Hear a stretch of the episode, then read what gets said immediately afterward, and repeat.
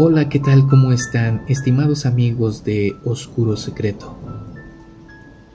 Antes de comenzar con el relato, quiero agradecerle a todas aquellas personas que se han suscrito al canal, que han comentado nuestros videos o que han compartido nuestro contenido. Gracias a ustedes, nuestra comunidad cada vez es más fuerte y más grande. Recuerda que si eres nuevo y quieres compartir algo con nosotros, puedes hacerlo a través de oscurosecretooficial.gmail.com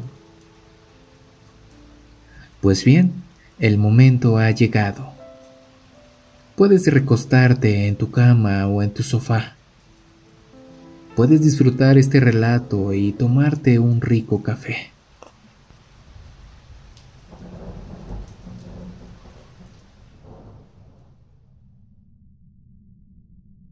¿Has escuchado alguna vez el crepitar que producen los cuerpos en el crematorio? ¿Has visto cómo se mueven y gritan los muertos mientras se están consumiendo en las llamas? Yo lo he visto. Y juro por Dios que no quiero volver a tener aquella experiencia del crematorio del cementerio general. Estábamos varios estudiantes en el funeral del padre de una compañera y por esas cosas de adolescentes nos separamos del grupo al terminar, tan solo para probar nuestro valor entrando en las criptas que estaban abiertas, mientras los otros contaban hasta cien.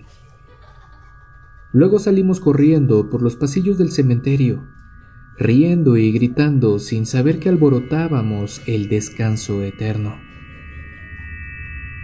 Éramos, como dije, adolescentes, y en esa etapa todos saben que se transgreden fronteras de las cuales después nos pasarán la cuenta. De pronto, entre el griterío y las risotadas que teníamos, escuchamos a lo lejos un gemido lastimero. Era una procesión fúnebre en dirección al crematorio. Quedamos sin aliento al ver pasar el ataúd sobre un carro que emitía chirridos que se ahogaban en el cementerio tirado por el encargado de las fosas. Y tras de él, una mujer de riguroso luto que ocultaba su cara tras un velo calado que caía de su sombrero. Nadie más iba en el triste cortejo. Uno de nosotros, a estas alturas, no recuerdo quién, tuvo la idea de seguir el funeral como si fuésemos parte de la familia, y así poder ver de una forma más directa la cremación. Nos colocamos uno a uno tras la mujer que en ningún momento se volvió a nosotros. Ella seguía en su lastimero llanto. Avanzamos paso a paso, aguantando con fuerza la risa que escapaba nerviosa de nuestros dientes entrelazados. Más allá, se divisaba el crematorio y un olor extraño nos invadió. De pronto nos detuvimos y el hombre que había arrastrado el carro nos miró sorprendido, pero él continuó con su faena.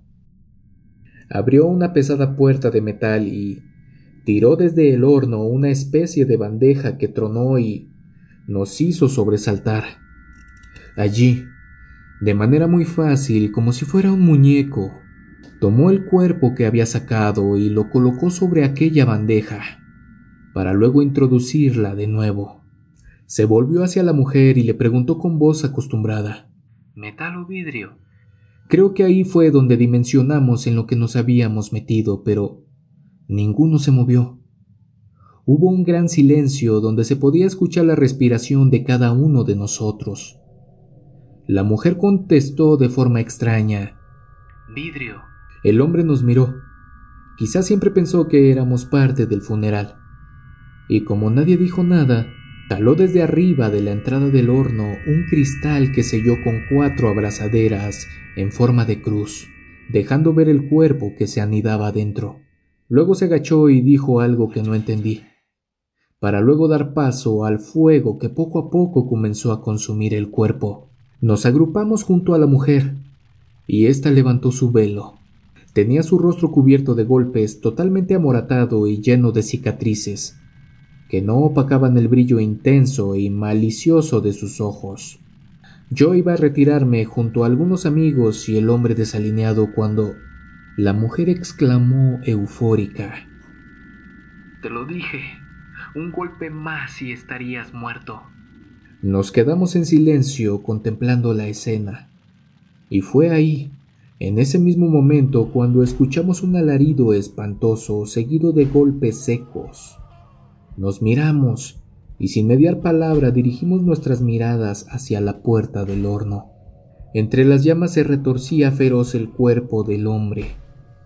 Gritaba como loco, se sentaba y recostaba como un animal embravecido. Estiraba sus brazos y golpeaba con fuerza el vidrio mientras era consumido por el fuego. Se revolcaba gritando, sí, gritando. Creo que dijo un nombre, pero no lo recuerdo bien.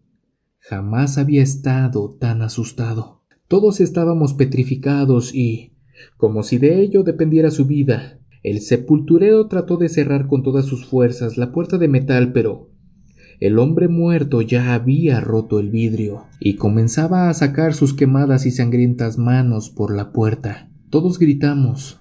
Algunos salieron corriendo, pero aquella mujer se quedó impávida ante el espectáculo. El sepulturero logró cerrar la puerta de metal y cerrar el candado. Dentro se oía el grito desgarrador y los golpes del cadáver que lentamente se fueron ahogando para dar paso al crepitar del fuego. El olor que habíamos sentido al llegar se hizo más intenso y penetrante. La mujer respiró hondo, dio las gracias a todos y se marchó. Nosotros quedamos estupefactos y sin decir nada nos retiramos del cementerio. Comenzamos a sentir un murmullo escabroso que nos puso los pelos de punta. Miramos en todas direcciones, pero yo no vi nada. Solo sentía aquel olor putrefacto en el ambiente que me quedó en el cuerpo por varios días. Esto ocurrió cuando tenía 16 años. Hoy a los 79 aún siento el crepitar de las llamas ese olor que inunda mi habitación, el grito y los golpes secos que me sobresaltan cada noche. Sé perfectamente que es él, el cadáver del crematorio.